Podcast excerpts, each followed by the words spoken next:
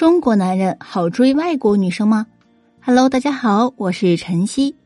前不久，我们有个两年前的粉丝在国外旅游，认识了一个俄罗斯的小女生，长得很像芭比娃娃，身材也很好。只认识了两天，两人一见如故。分开的时候，女生哭得稀里哗啦，的确是动了真感情。这哥们儿在国内也很受女生喜欢。他曾经是学校的老师，还有不少女学生对他表达好感。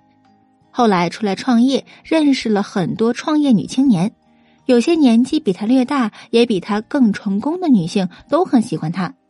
为什么呢？原因很多。今天我说一点极其重要的因素：自爱。有兄弟要说了，铺垫这么多，你就讲这个呀？我们从小到大不都说要自尊自爱吗？今天我要让你重新认识自爱，因为自爱是自信、充满能量的基础，非常重要。可是很多人并不自爱，自爱的反义词是什么？是自责。比如口头禅是：一，我怎么总是搞砸；二，我真傻，要是不对他那么好，就不会这样了；三，我怎么什么都不会啊？这是我经常听到的粉丝朋友的口头禅。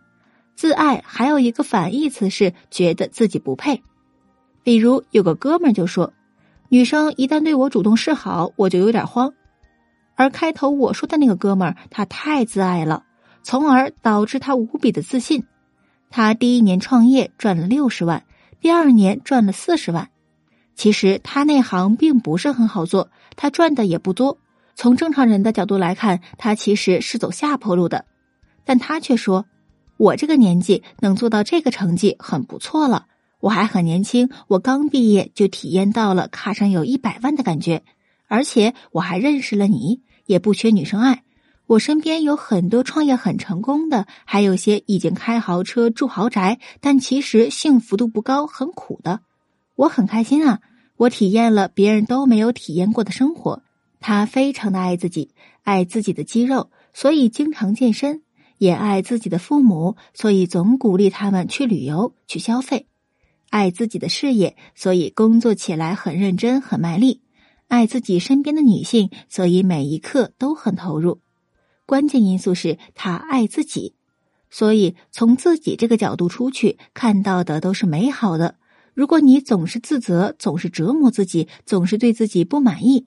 那么你看到的他人也是纠结的、小气的，会伤害你的、贪婪的和功利的，这就是投射。我们总是把自己对世界的看法投射在我们身边的人身上，欣赏自己，觉得自己真不错，觉得自己挺不容易，对自己好一点，你会有惊喜的发现。